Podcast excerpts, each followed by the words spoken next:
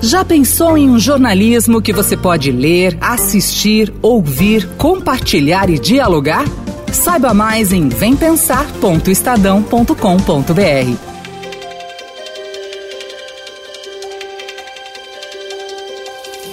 As eleições deste ano promoveram uma importante mudança no perfil das câmaras municipais. Elas ficaram mais diversas. Claro, ainda são muito masculinas e brancas, e formadas em grande medida por nomes conhecidos da política que apenas renovaram seus mandatos. Mas o quadro começa a ganhar outras tonalidades. As urnas apontam para o crescimento da chamada política identitária. Ao menos 25 transexuais e travestis foram eleitos vereadores em todas as regiões do país. Mulheres negras, indígenas e mandatos coletivos também obtiveram sucesso em 13 capitais. Há quatro anos, 42,1% dos eleitos se declararam negros.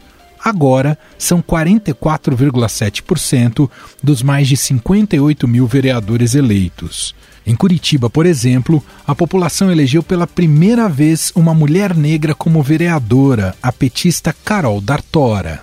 Uma cidade marcada por uma invisibilidade da população negra uma cidade que nunca teve uma vereadora negra. Então esse é o outro lado da Curitiba. A Curitiba que construiu a ideia de ser uma cidade branca, uma cidade que não tem periferia.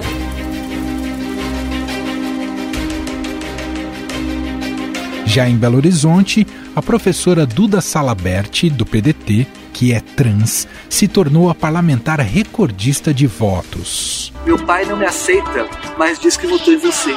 E eu respondo: seu pai te aceita sim. Ele tem dificuldade para aceitar seus próprios preconceitos. E seu pai não votou em mim, não. Ele votou nele mesmo, dizendo que a partir daquele dia ele iria olhar a diversidade de outra forma. Em Belém, Bia Caminha, do PT, saiu das urnas como a vereadora mais jovem da história da cidade aos 21 anos, ela se define como feminista negra e bissexual. Acredito que não é uma escolha ocupar a política. Não quando a gente nasce preta, mulher, na Amazônia, LGBT. É, a gente vai ter que lutar para ser reconhecida primeiro como gente para a sociedade, para o Estado. Então a gente vai ter que lutar para deixar de ser só mais um corpo que pode ser morto pelo Estado. A gente vai ter que lutar pela nossa própria existência.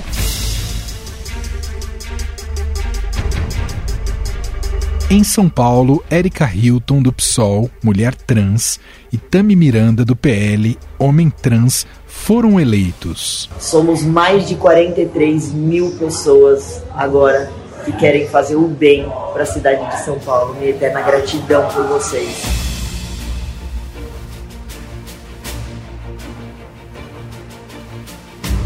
Segundo dados da Associação Nacional de Travestis e Transsexuais, o aumento da representatividade é resultado de um número recorde de candidaturas pelo país. Foram 294 no total.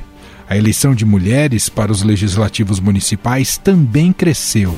Se pegarmos todas as capitais brasileiras, 18% dos vereadores eleitos são mulheres. Nas 10 cidades com maior número de cadeiras no Legislativo Municipal, a participação de vereadoras passou de 13,8% para 19,7% em média. Na Câmara de São Paulo, houve recorde de mulheres eleitas, 13 no total, sendo quatro negras. Antes de tudo, pedimos licença aos que vieram primeiro, que se organizaram para que estivéssemos aqui no passado, aquilombados entre palmares, malês, canudos, contra chibata e em terreiros, sambas e frentes negras. Essa é Elaine, que se elegeu à frente de um coletivo, o Quilombo Periférico. Aliás, os coletivos também são uma novidade no legislativo paulistano. Além do Quilombo, teremos a bancada feminista. A gente anda melhor quando a gente anda juntas.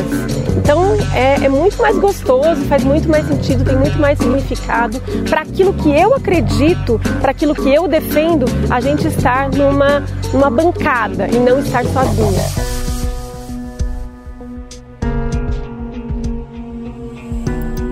Afinal, a política brasileira começa a ficar mais diversa? Qual o recado que o eleitor está dando para quem está no poder?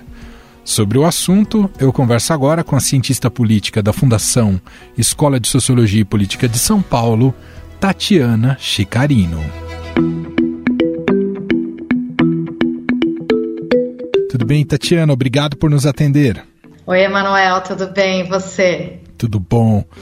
Tatiana, as eleições municipais conseguiram produzir de alguma maneira um retrato, digamos, menos homogêneo, né, com maior presença de mulheres, negros, trans, travestis. Claro que isso está longe do ideal, né, se tivermos como espelho a própria sociedade, mas há esse avanço. E aí eu queria te ouvir, isso é resultado de uma mudança de percepção do eleitorado, da sociedade brasileira, ou isso tem relação com o próprio sistema eleitoral e ali os seus dispositivos e regras que permitem um melhor financiamento uh, de, de, de, dos candidatos, hein, é, Tatiana? Oi, Emanuel. Então, tem essas duas questões, né? O sistema eleitoral, ou seja, as regras né, do jogo, desse jogo, dessas eleições especificamente, é, alter, tiveram alguma, algumas alterações, então eu cito principalmente o fim né, da coligação é, para a eleição de vereadores e vereadoras, então isso tem um impacto pelo seguinte: é, você não tem mais as coligações tendo que oferecer um partido só da coligação, candidaturas de mulheres, por exemplo, ou é, candidaturas de negros e negras. Né? Então, isso tem que ser feito pelo próprio partido, porque não é possível mais ter coligação é, para vereadores. Então, isso faz também com que os partidos se movimentem né, em torno da busca de, do cumprimento dessa regra, porque é, lembrando que 30% das candidaturas tem que ter é, um determinado gênero, né? Claro que a gente acaba falando do gênero é, feminino porque a subrepresentação é feminina, mas poderia ser o contrário, né? Então, é para ter uma mínima equidade de gênero, né? Então, a gente está falando de 50%, mas é, desses 30%. Então, claro que isso pode ter impactado sim, né? E o fato também dos partidos terem que é, é direcionar recursos, né, de é, tempo de televisão, rádio, recursos financeiros. Então, é, para sustentar essas campanhas, isso também pode ter um impacto. Mas eu, eu ressaltaria também outras duas questões, né, que estão extremamente articuladas, né? Então, uma que é o papel é, do eleitor. Então, um, um eleitorado que está mais voltado para essas discussões é, de gênero, discussões é, sobre raça, né? A gente está um pouco nesse espírito do tempo, né? Então, o que aconteceu com os Estados Unidos também acabam não tendo um reflexo exatamente aqui, não é esse impacto direto, mas falam sobre esse é, nesse espírito do tempo. E a outra coisa que são os movimentos sociais, né? Coletivos e movimentos sociais que atuaram fortemente, especialmente desde 2013, mas é, mais de uma forma mais acentuada a partir partir das eleições, as últimas eleições presidenciais, que também fizeram essa articulação né, entre movimentos coletivos, eleitores e sistema político. Quer dizer, num certo sentido, é, aquele eleitor, por exemplo, que buscou é, o, o antipolítica, né, isso foi um fenômeno muito é, é, muito identificado em 2018, né, na eleição presidente Jair Bolsonaro, esse eleitor que ainda busca figuras diferentes da política não necessariamente vai buscar naquele que é o, o outsider tradicional ou que demoniza a política. Começa a identificar outros grupos que podem ter representação nas câmaras legislativas. Num certo sentido, esse fenômeno existe. É, essa, essa oxigenação, esse frescor no, no, no ambiente legislativo, o eleitor de alguma maneira também está procurando, Tatiana? Ah, sim, certamente. Né? A gente tem identificado uma parcela do eleitorado que começa a perceber que a política ela pode ser feita de diferentes maneiras. Uma delas é no parlamento, nas câmaras municipais, por exemplo, que é o que a gente está discutindo aqui. É, mas a política ela é feita no nosso dia a dia. Então, quando eles começam a perceber, bom, a, não é possível você pensar numa vida coletiva que seja apartada da política. Então, esse discurso antipolítico, ele realmente ele não tem é, a, a adesão porque ela não faz parte da nossa vida. A gente precisa falar e decidir sobre assuntos coletivos. Então a política ela é inerente, né? ao que a gente é como sociedade. Então, esse eleitorado começa a perceber, opa, peraí, tem outras formas né, de atuar politicamente, que pode ser em coletivos, movimentos sociais, ou é, apoiando uma candidatura que tenha um pouco desse frescor que você está falando, né? Que tenha alguma pauta que eu me identifico. Então, isso é muito interessante, muito importante, né? O processo de identificação que leva o eleitor a votar, ele também passa por é, alterações nos últimos anos e essa eleição de 2020 traz um pouco desses resultados. E tem alguns aspectos que às vezes a gente não se dá conta do nosso déficit histórico também, não é, Tatiana? Você observar que Curitiba é, elege a primeira mulher negra na sua história para a Câmara de Vereadores em 2020 é a gente ainda está muito distante do ideal em termos de representatividade no país como um todo, não é, Tati? Não, é um absurdo, né, Manuel? A gente é, que comemorar isso hoje, né, 2020. É, mas, novamente, trata um pouco desse espírito do tempo e, e a gente voltar para isso, né? Olha como é um absurdo você ter uma primeira representante de Curitiba em 2020 que tenha, é, é, que seja uma mulher é, negra, né? E é a mesma coisa a gente pode pensar sobre outros grupos, né? Então, por exemplo, em São Paulo hoje a gente ainda tem uma subrepresentação subrepresentação é, de mulheres, uma subrepresentação de negros e, é, e negras, né, no caso, é, mas é um avanço. E isso precisa ser é, né, explicitado, não sei, não sei se comemorado é a melhor palavra, claro, comemorado também, mas explicitado para a gente ver o quão é, desigual nós somos no, no, que a gente, no que se refere à representação, né? E claro que isso tem fundamento histórico, seja porque o processo de escravidão ele traz né, resultados até hoje, então a gente chama de fato social total, porque ele acaba perpassando várias esferas das nossas vidas, né? Então, o racismo estrutural, ele é isso. E também a gente tem um outro aspecto histórico aqui, bem importante, viu, Emanuel, que é a nossa democracia ser bastante recente, né? Então, gente, eu costumo falar que a nossa democracia, ela começou ali na esquina da história, faz pouquíssimos anos que a gente é, tem eleições livres e regulares sem autoritarismo, pelo menos autoritarismo de Estado, né? Te surpreende um fenômeno como esse ocorrer em meio a uma guinada conservadora do Brasil e com um discurso de ódio muito intenso?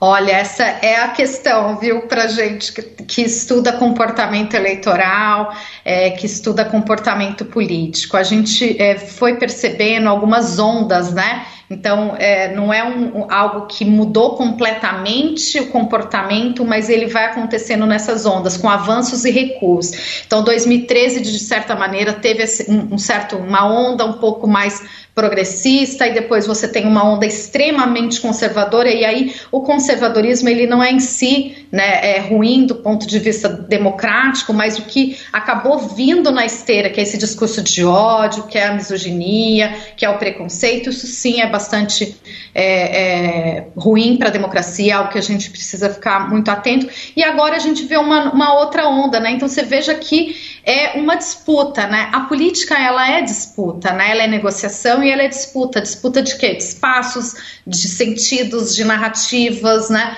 É, de espaços de poder, claro, né? Então a gente está vendo esse movimento acontecendo, né? É, então não, não, não, gente, não, se trata de um processo histórico homogêneo, como você chamou a atenção no começo da conversa, né? E que tem apenas uns sentidos. Esses sentidos eles estão sendo disputados. Então, por exemplo, para finalizar finalizar essa, essa fala, é, a gente tem a entrada, portanto, né, de mulheres trans, homens trans, né, é, representantes LGBTIQ+, mulheres, negros, negras, mas ao mesmo tempo partidos, né, que estão no espectro mais conservador ou de, de, de centro, de centro-direita, também tiveram é, bastante representação né, é, nas câmaras Brasil afora. Então é um pouco desse, desse, nessa mistura, dessa articulação. Agora, o que a gente precisa diferenciar, Emanuel, bastante é o que é são os movimentos conservadores, de, a direita, a centro-direita, do que a gente chamaria de extrema-direita, né? Uhum. Que aí sim é esse grupos identificados com o discurso de ódio, com é, né, a eliminação do, do adversário político. Até porque a questão da podemos chamar talvez de política identitária na, no, nos espaços legislativos, ela precisa ser algo é, amplamente disseminado e pode ter a cor ideológica que quiser, não é? professora, isso podemos ter representantes tanto à esquerda quanto à direita. O importante é que haja representação. Um pouco a lógica deveria ser essa, não é? Ah, sim, por mais pluralidade e diversidade, né? Então, é, você vai começar a ter, é, quando a gente começa a ter mais equidade de mulheres, por exemplo, você vai ter uma, né, um leque aí de, ideológico, não apenas mulheres de esquerda, não apenas mulheres de, de direita, mas mulheres né, é, múltiplas, como nós somos de fato, como nós somos como sociedade, né? E é importante, Emanuel, acho que ressaltar que a política identitária, por vezes, ela é encarada de forma preconceituosa preconceituosa ou até né, é, como algo menor, mas não é, porque isso faz parte do nosso sentido de viver, né? É impossível você tirar o, o que é ser mulher, né? Da, da, sua vida, da sua atuação, a mesma coisa quando a gente fala de uma pessoa negra, enfim, então isso faz parte. A política não vai ser mais pensada sem esses elementos, é, que são os elementos né, mais uh, uh, de pensar a política a partir de classe social, de partidos homogêneos, isso não vai mais acontecer. Né? A política ela tem que ser encarada a partir dessa multiplicidade mesmo, viu? Tatiana, para a gente concluir, uh, agora tem claro essa euforia da, da eleição, mas eu queria te ouvir como obter porque tem, tem muitos nomes né, que estão oxigenando essas câmaras, caras novas presentes nessas câmaras municipais pelo país, mas como obter protagonismo, visto que o sistema ainda tende a perpetuar os mesmos no poder e também ter protagonismo ali ao longo da legislatura, não é? Ah, sim, do ponto de vista da atuação parlamentar, ela não é individualizada nunca, né? Então é preciso fazer as articulações dentro do próprio parlamento, seja com é, é, partidos que tenham proximidade temática, proximidade ideológica. Então esse é um aspecto fundamental, senão realmente a atuação parlamentar ela fica muito aquém.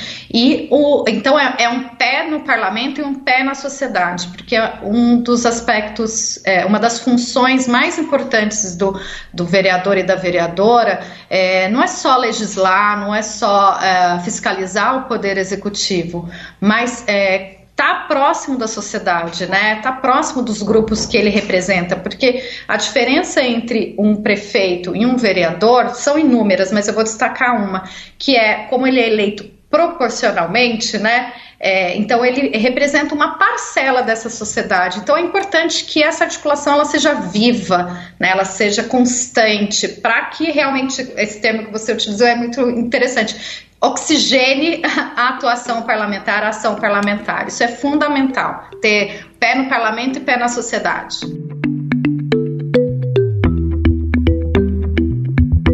E, e, e, a senhora imagina que isso que observamos nessas eleições municipais também deve ter bastante expressão e força no debate eleitoral de 2022, e aí estaremos discutindo tanto a renovação das assembleias legislativas quanto de Câmara e Senado, professora?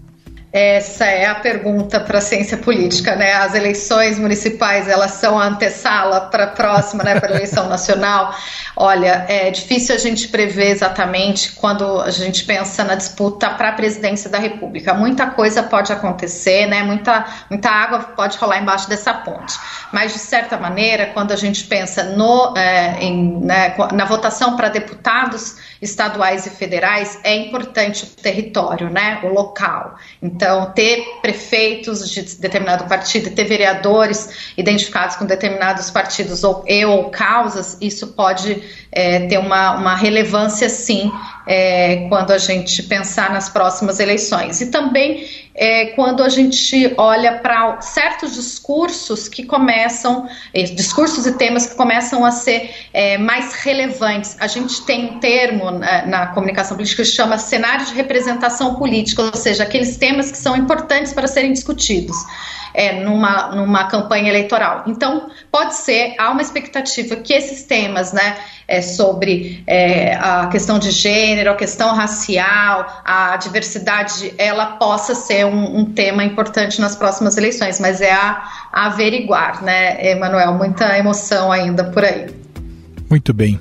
Nós ouvimos a cientista política da FESP, a Fundação Escola de Sociologia e Política de São Paulo, Tatiana Chicarino, gentilmente aqui batendo esse papo com a gente após o resultado das eleições municipais. Muito obrigado, viu, Tatiana? Imagina, Emanuel, estou à disposição. Estadão Notícias. Estadão Notícias desta quarta-feira vai ficando por aqui. Contou com a apresentação minha, Emanuel Bonfim, produção de Gustavo Lopes e montagem de Moacir Biasi.